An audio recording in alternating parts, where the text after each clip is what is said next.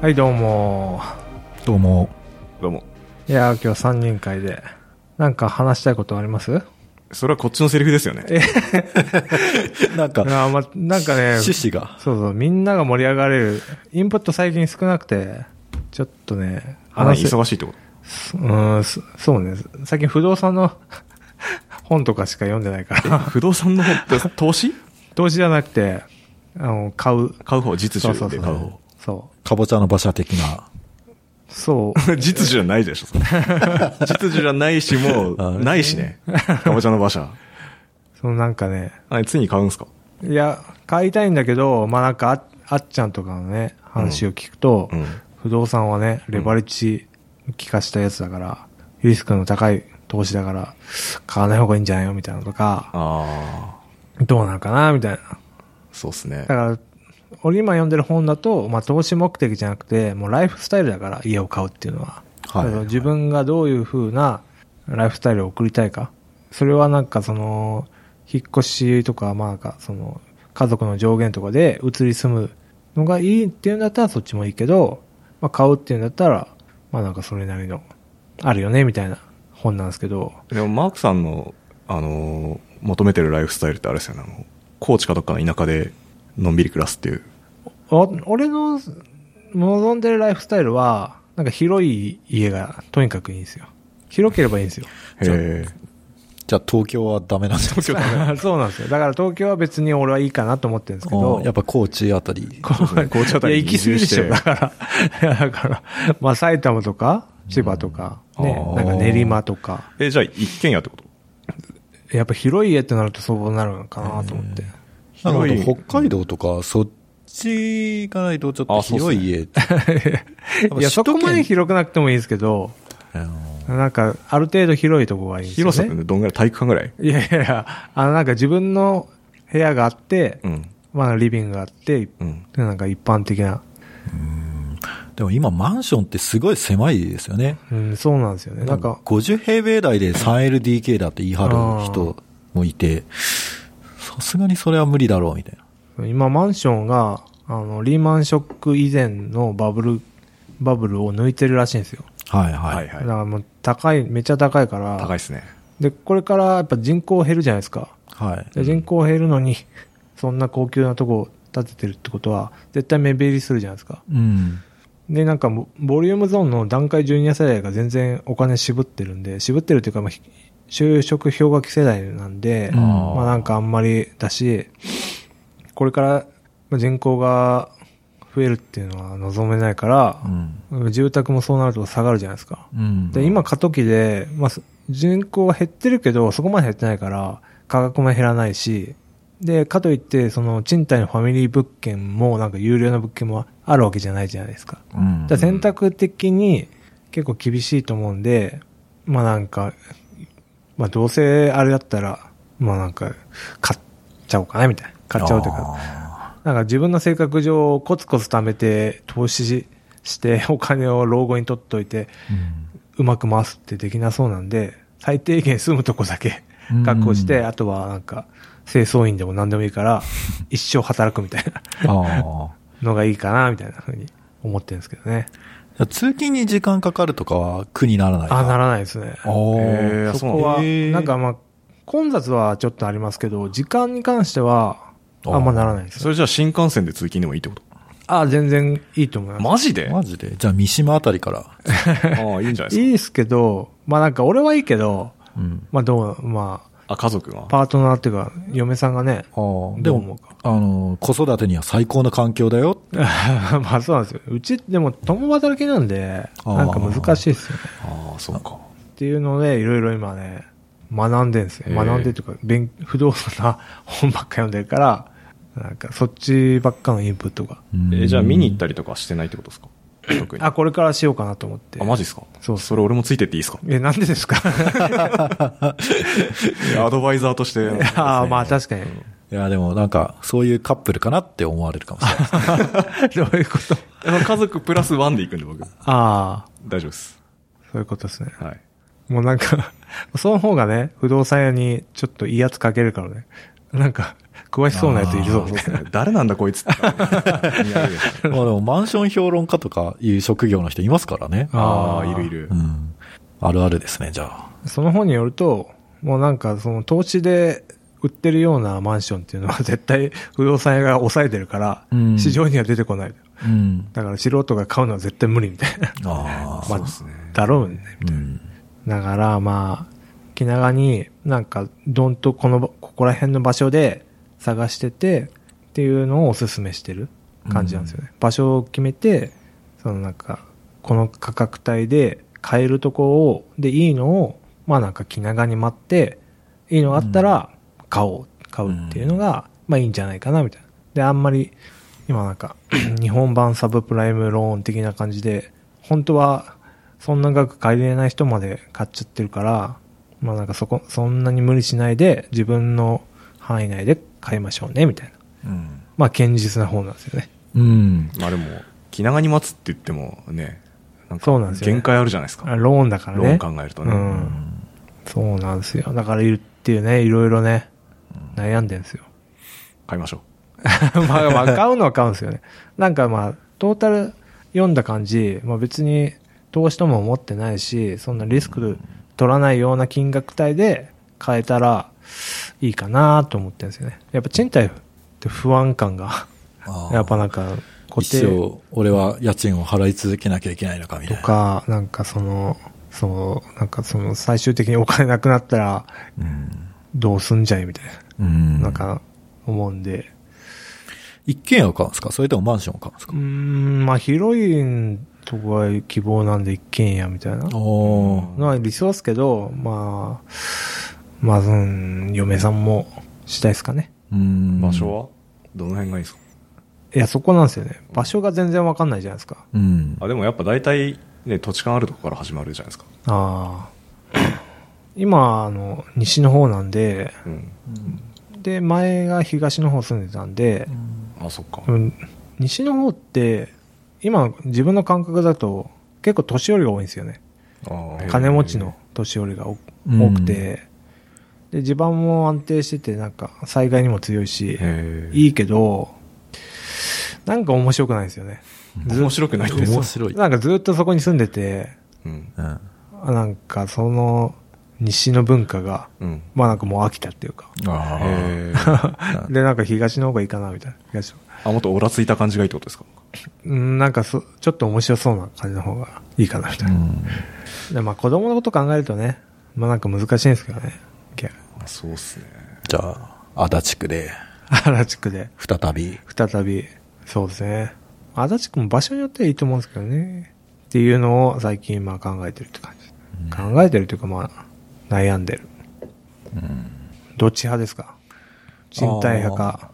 僕は、本当は買いたいんですけど、でも僕が欲しいやつって、はい1億円とかするんで、買えない、買えない系ですよ都内のうんいいところってことですね。そう、都内のいいところって、まあ、まあ、2020年超えても、あんま値下がりしない。そのあうん。まあ、日本人は買わなくても外国人とか買うんなるで、ほどね絶対下がらないって踏んではいるんですよ。だから買いたいんですけど、なんか売ってくれないんですーね。あなんでですかね。ー、もっと稼げば、うん売ってくれるかもしそうですね。やっぱ、やっぱ一発当てるしかないね。キャッシュで。そうっすね。そうつまりそういうとこっす。いやー、難しいなと思って。うん。本当全然話変わるんですけど、ゴッコランドって知ってます？怪し怪しいやつですいね。や、違います。ゴッコランドっていう、いかがわしい店ですか？いやいや、こう池袋あたりにいやいや、違います。そういう、貧困ビジネスじゃなくて、で、ゴッコランドっていうアプリがあるんですけど、はい。これ何ができるかっていうと、あの、キッザニアウおェブ版キッザニアなんですよ。で、リアルの、なんかセブンイレブンとかが、パビリオンっていうかなんかそういうお店をできて、なんかゲームができるんですよ。でもコンビニの店長は週一休みも取れないぐらい激務だって。そういう感じいやなんですねそうそういうの学べるんですか？いや、まあ、そういうのは全然学べないですけど。いいやいや、いや子供がキャッキャして、なんか車を組み立てたり、いかにワンオペで回すか。いや、あ大人、あ。深いっすね。いや、そんなちょっと大人向けアプリじゃないですけど。あそれはなんか面白いなっていう。うん。大人向け作ったら面白いんじゃないですか、もしか。大人向けごっこランド。まあ確かに。そうですね。店長となって、いかにこう、バイトで回すかとか。それはもう絶対企業出してくれないですよね。そうですね。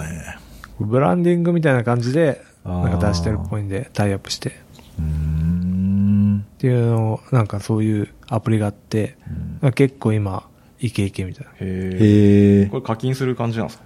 いや、課金じゃないんですよね。だからそこがリアルの、あの広告だけだってこと？そうですね。企業とタイアップしてるんへで、企業はブランディング的にやって、なんかその、子供はその企業が好きになるみたいな。それ目的になる。で、それの仲介でお金を取るみたいな。多分、そんな感じのビジネスモデルだと思うんですよ。うんえ、何これもマークさんのジュニアが使ってるってこと？いや、うちのジュニアじゃなくて、まあ、あの、マークさんが使ってんの？いや、使う、姉ちゃんの子供たちが、あーとかが使ってたんですよね。なるほどねえ、何それ？と思って、うん見たら、え、セブンイレブンとかなって、えみたいな。あ、すごいビジネスモデルだなと思って感動したって話です。うんえー、ちょっとうちの娘に。多分絶対やりますよ。やばいよね。うんう。ちの娘今、iPad でドクターマリオやってるから。頭良くなりそうなやつですね。普通に消してるからさ。こいつすげえなと思ってそうっすか。これちょっとやってみようん、ぜひぜひ。う。うん。結構ね、今、流行ってる。で、なんか、うちの後輩も、その、この会社を知ってるらしくて、うーん。なんか Unity で有名な人が結構、社員にいるっぽくて、へえ。まあなんかしっかりしてる感じなんですよね。っていう話。すごいね。うん。なんかこういう風なお金の取り方っていうかビジネスモデルもあるんだな、みたいな。これでもなんかあれっすね。そのだから仕事が増えるたんびにこうタイアップ取らないと、うん。コンテンツは増やせないってことですよね。そうです。どうや、どっちが先で開発し始めるのかちょっとわかんないですけど、ああ、両方あるんじゃないですか、でも。ああ、わかんないけど。こういうゲームで、この企業でどうですかみたいな。うんあー提案しに行くのか、うんどうなんですかね。天ぷらと侍で、天野みたいな。え、ん？何？え？え？え？え？あ、何と？え？すいません。侍余計だった。はい。そうなんですよ。うーん。なるほど。これここに載ってるだけなんですか、種類って？多分そうだと思うんですよね。10個。うん。消えては、増えては消え、あ、なるほどね。なんだと思うんですよね。期間とかでってことうん。そうか。そこまで詳しくないですけどね。そうそう。いろんな、子供は子供でこういうのがあるんだなっていうのを感じてますそうですね。。うん。こういうなんか期間決まってるタイアップのプログラムとかってさ、なんかどこまでちゃんとテスト書くのかなとかあ考あえちゃうんですけど。なんか、ゲーム業界の人が言ってたのは、なんかブランチが、うん。その、分かれるらしいんですよね。ローンチのタイミングによって。ほその、今回の、なんかその、ゲームでこの機能をリリースするっていうのは、ブランチを分けるらしいんですよ。で、その、スケジュールがまあ5個ぐらい分かれてるとすると、5個ぐらいブランチが分かれて、それをもとに開発を始めるらしいんですよ。う。うん。へえ。で、終わった、ら、うん。マージされるじゃないですか。はいはい。なんで、さらに全部の ブランチをマスターにマージして、そこからまたやるっていう。うん。じゃあわかります？マージ、マージするときはめっちゃ大変大変ですよね。だからリリースされたたびに、多分その5個だったら、1個、4個のブランチがそれぞれマスターに、マスターからら。マージして。開発中はそのマスターっていうかその他のブランチはもう一切関与しないで開発進めてた。だと思うんですよね。ああ。で、マージ、本体にマージされたら、それのうん。機能を受け継いだ形のブランチに戻さないといけないから、うん。各ブランチもマスターを、マスターを取り込む。フィーチャーにマージするってことですよねフィーチャーにマージ。うんそうっすね。まあそれ自体はでもそんなに、おおって感じですけど。あ、そうですか。確かに大変ですよね。綺麗に分かれてればいいけど。うんそうなんですよね。絶対分かれないんじゃないかなっていうそうするとこのブランチでなんか、存在するけどレベルがみたいな。うんややこしそうですよね。往々にしてうんありえますよね、ゲームは大変だなって。うん。消すってなるとどうなんだろうな。わかんないです。この期間で消えるってちょっとわかんないです。はい。やってみます、ココランド。僕は ぜひ。はい。はい。あと、なんか話したいことあります？いや、それはこっちのセリフですから。こ2回目。っちが聞いてんすよ。いや、さ、何が話したいんだっていう、いや、最近ね、バズワードちょっと気になって、はなんバズワードか、あるじゃないですか、AI とか、はい人工知能とあ、か。はい。で、最近よく聞く、俺がよく聞くキーワードがう、ん。サステナビリティとうん DX なんですよ。これね、バズワードなのかな？え、よく、なんか最近聞サステきません？ナビリティってすげえ前から。あ、まあなんか言うんですけど、なんかその、環境のやつあったじゃないですか。グレタ・ トゥーベンさん、はい。トゥンベリさん。トゥンベルさんがやってた環境のやつでも、なんか、サステナビリティみたいな。地球規模でのサステナビリティうん。みたいな話。で、なんか、そのビジネスも、えー、ショットで儲かるよりも、なんかその持続可能なビジネスを考えようみたいな。よく聞くかなみたいな、最近。聞かない？い、う。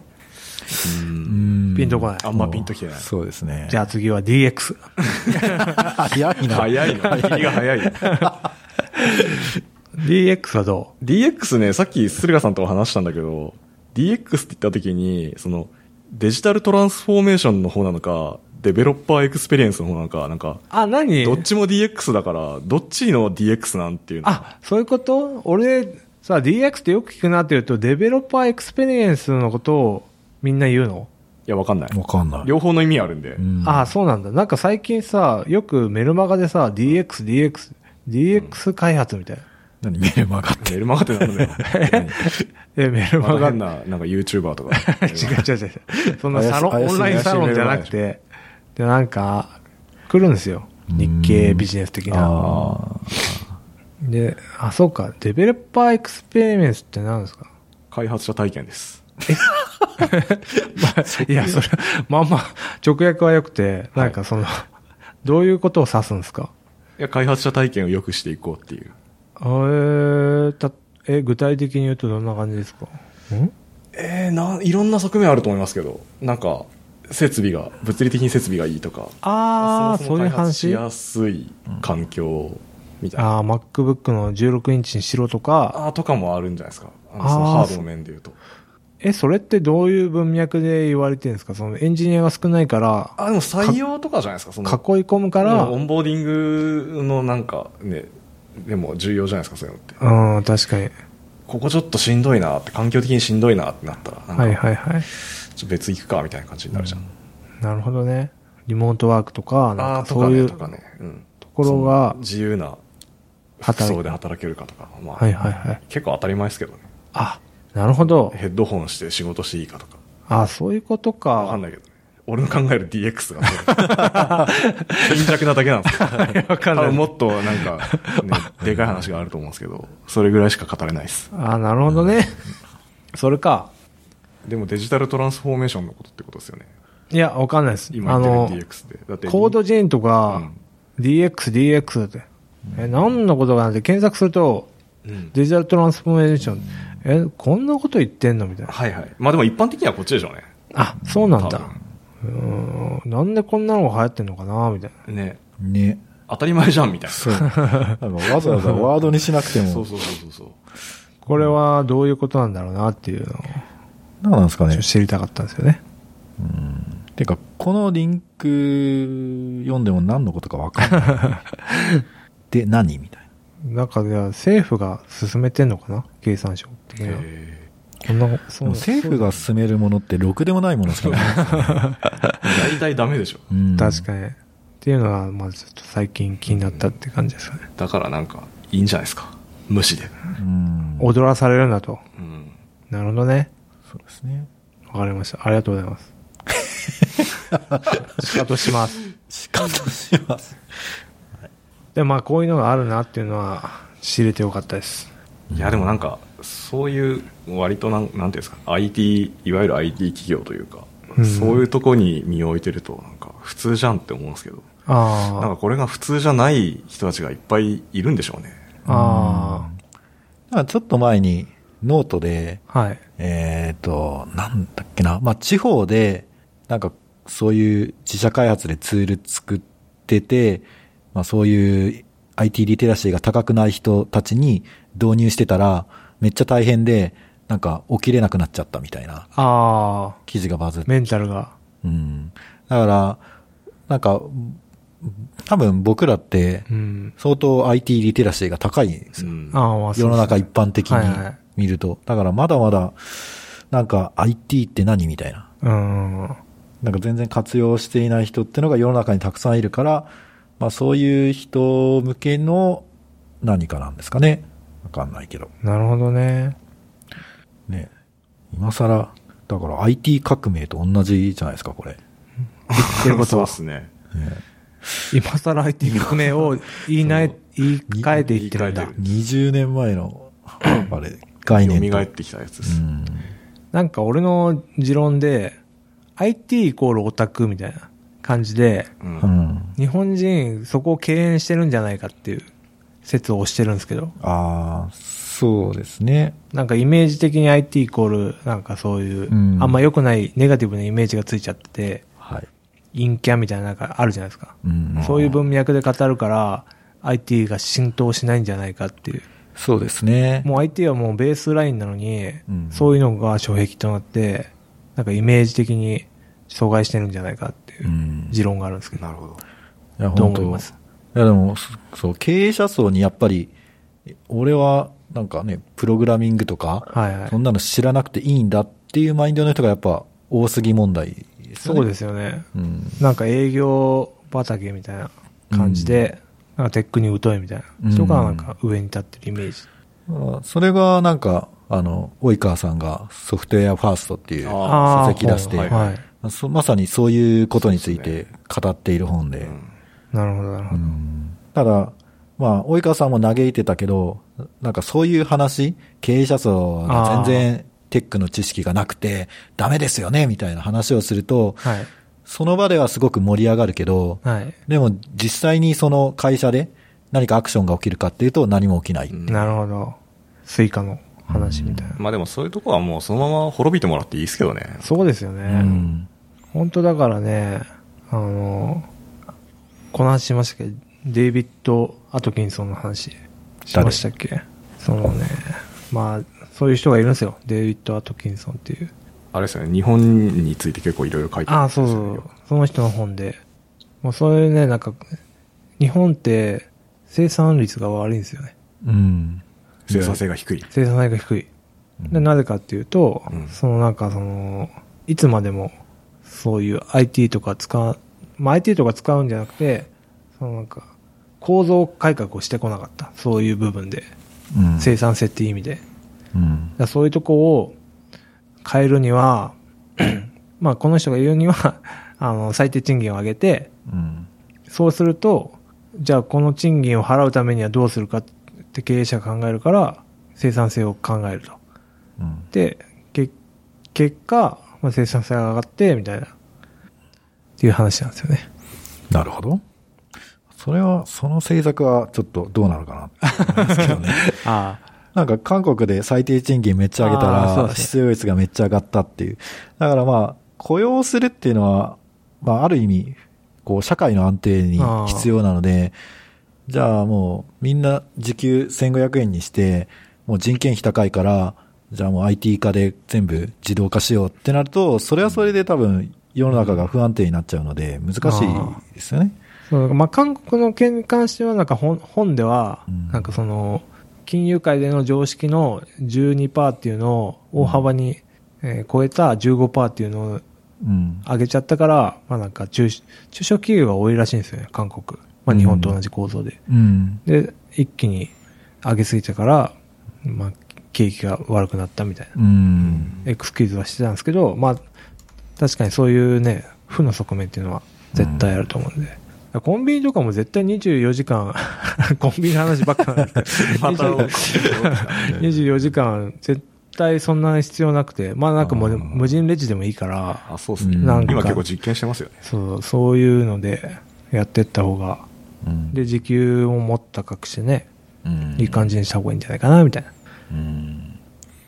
そうですね。まあ、僕は、あの、なんだろう、その、プログラムが書けるから、俺は生き延びられるぜって 思ってるから、まあ、いいんですけど、だから、まあ、無人にすることで、あこの、まあ、雇用が失われるわけじゃないですか。で、短期的にはまあ別の仕事が生まれるんだけど、その空白期間で、まあ、職がなくなる人たちに対してどうするかっていうのも合わせて考えないと。うん。だからまあ、それはまあ、僕らが考えることじゃなくて、まあ、政府の人が考えることなんで、あれなんですけど、まあ、ね。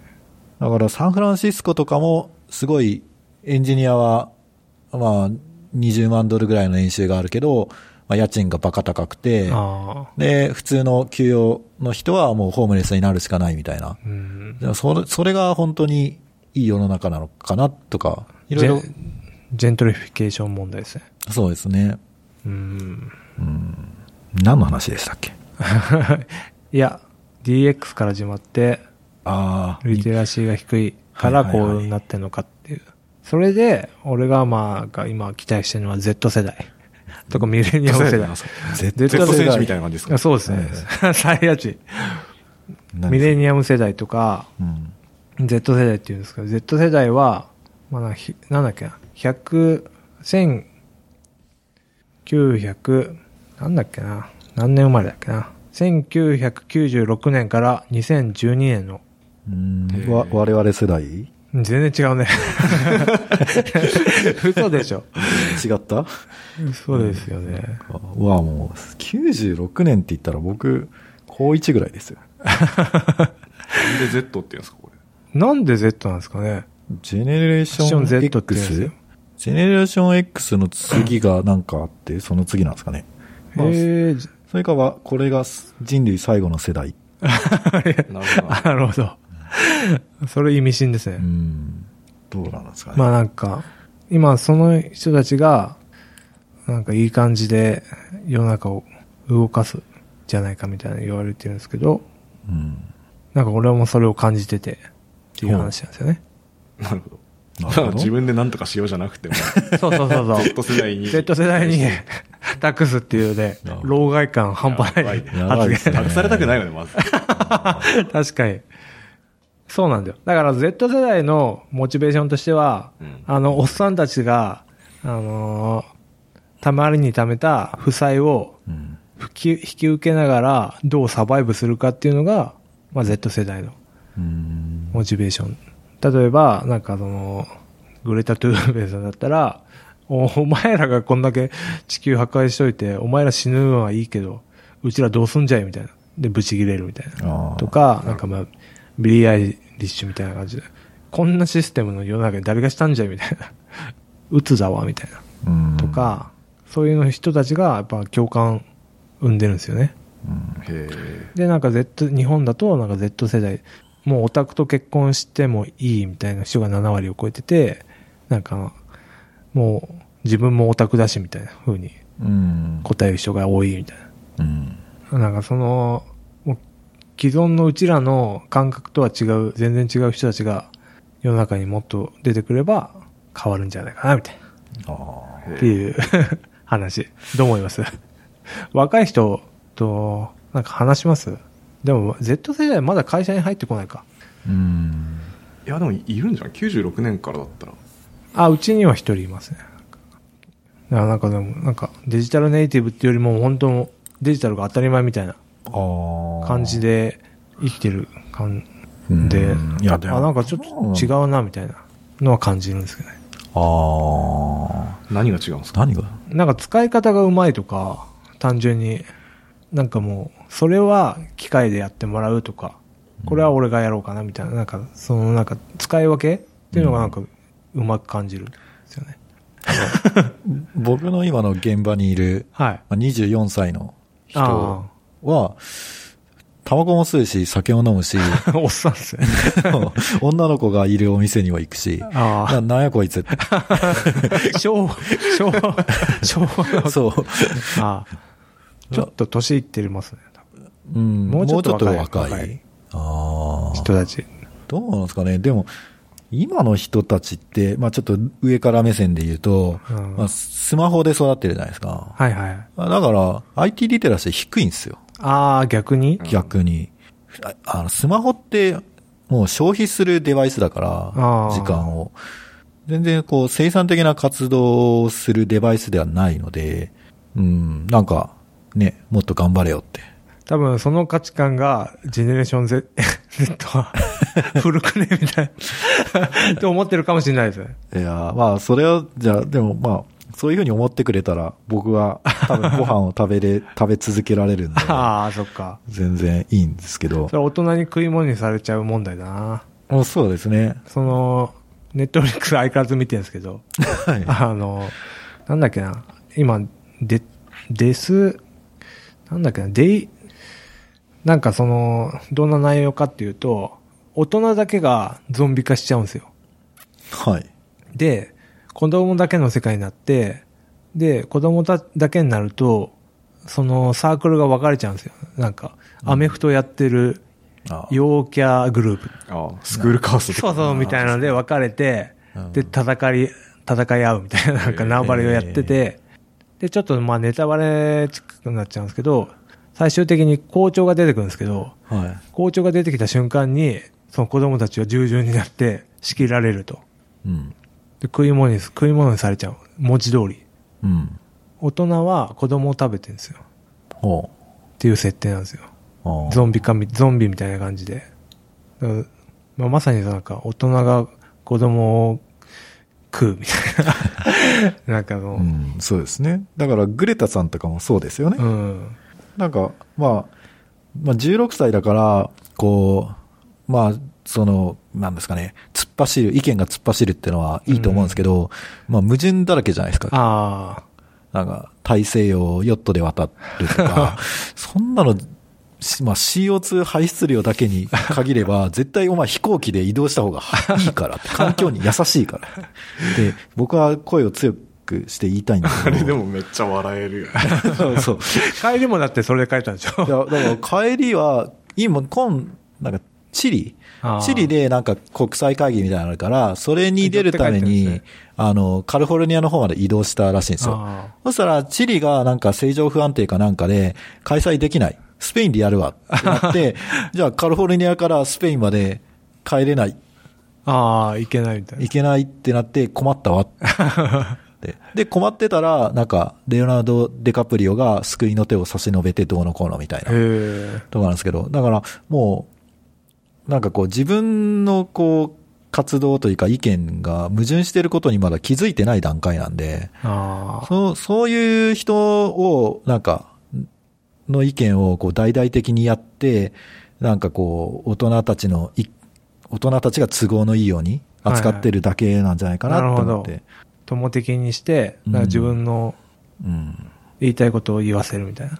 そうですね。だから、あの、利用まあされてる的な地感じ？球の気温が上がってるとかはまあ事実かもしれないですけど、別に森林の面積はそんなに世界的に見れば変わらない、むしろ増えているっていう事実があるんですけど、だからそういう事実とかはなんか何も言及しないし、で、まあ先進国よりも中国とかインドとか、そういう新興国の CO2 の排出の方が目を向ける問題なのになぜか彼女はそこを言及しない。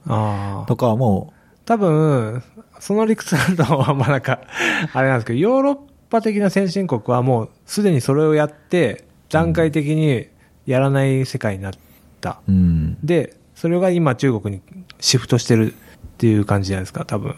うん、ら中国から的には、まあなんか、あの、お前らだってやってきたじゃんみたいな話なんだけど、うんヨーロッパはまあ先行的にやったから、まあ、都合がいい言い方してるよねっていうのに怒ってるのじゃないかなみたいな。ああ、うん、まあなんか、まあなんかそういう世代間の話であんままとめたくないけど、期待してるって話ですよ。なるほど。うん。まあでもね、自分でね、世の中変えれたらいいけど、もう諦めてる。そうもう自分の子供を育てるんでいっぱい、え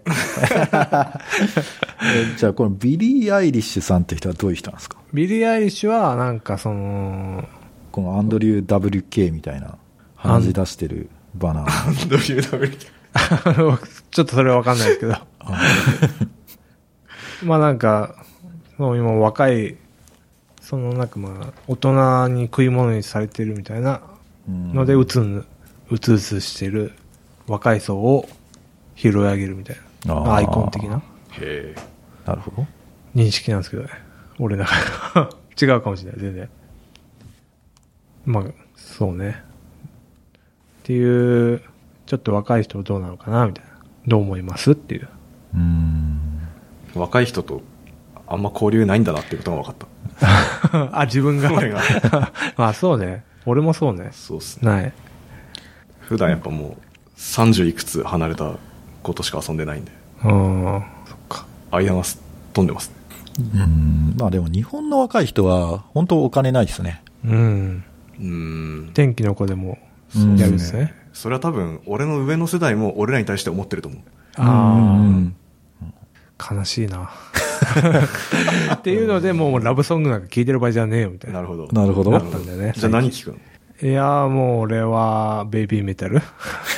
だからビリー・アイリッシュとかですよね。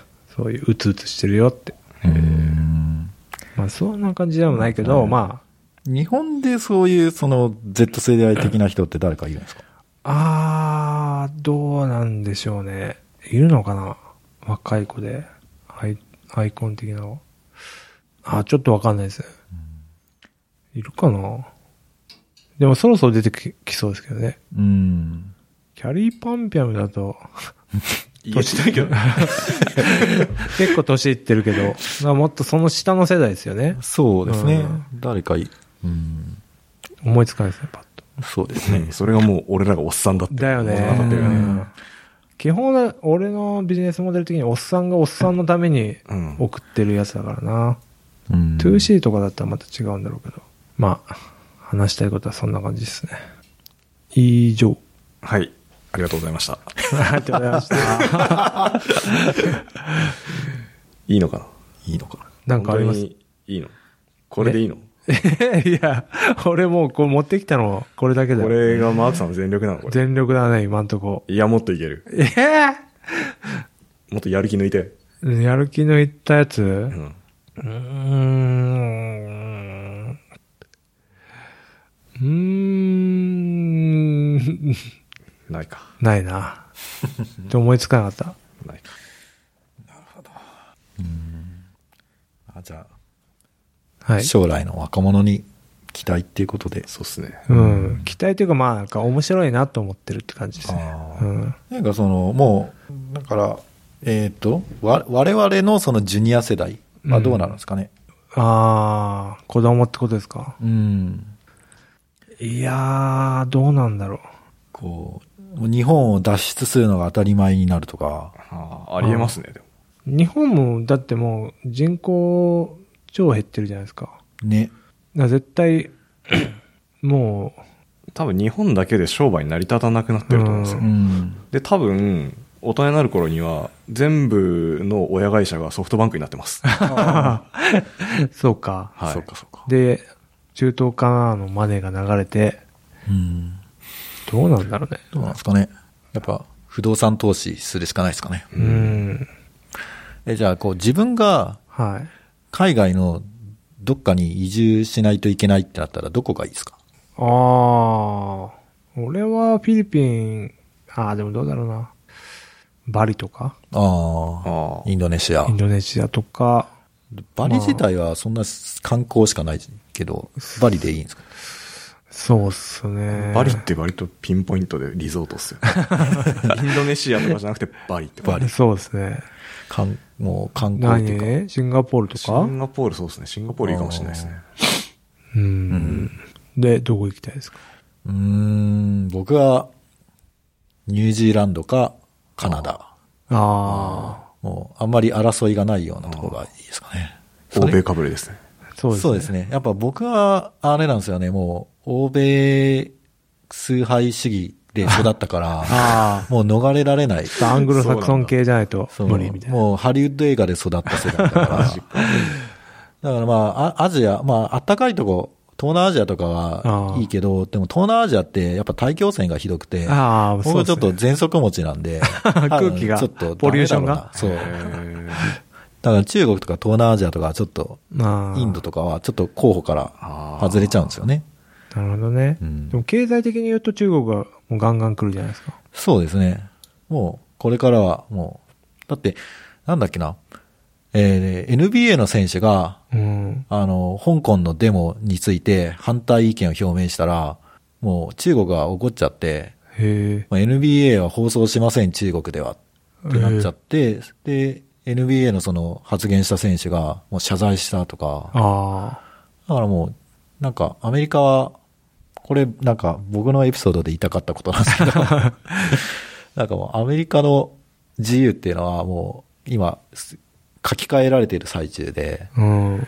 もう、なんか、アメリカは自由の国だって言ってたけど、まあ、そんなのは嘘、嘘というか、まあ、はいもともと嘘だったじゃないですか、自由って。うん。そもそも自由ってなんだよって。はいはい。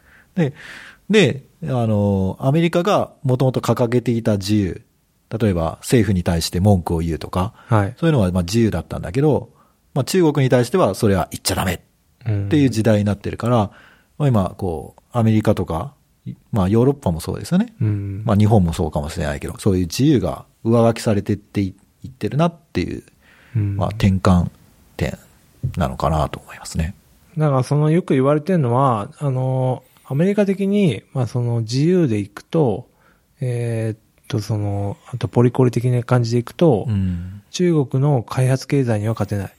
うん中国っていうのは国ぐるみで、あの、生産性低いところには無無理やりうん。産業を変え変えていくっていう力があって、うん。とか、なんか監視社会も国が全然普通に監視してるから、うん個人情報取りまくりだし、うんそれで AI で強くなってるから、うん。じゃあそ、どっちの社会が競争力あるんだっけってなっちゃうと、今は中国の方がそうですね。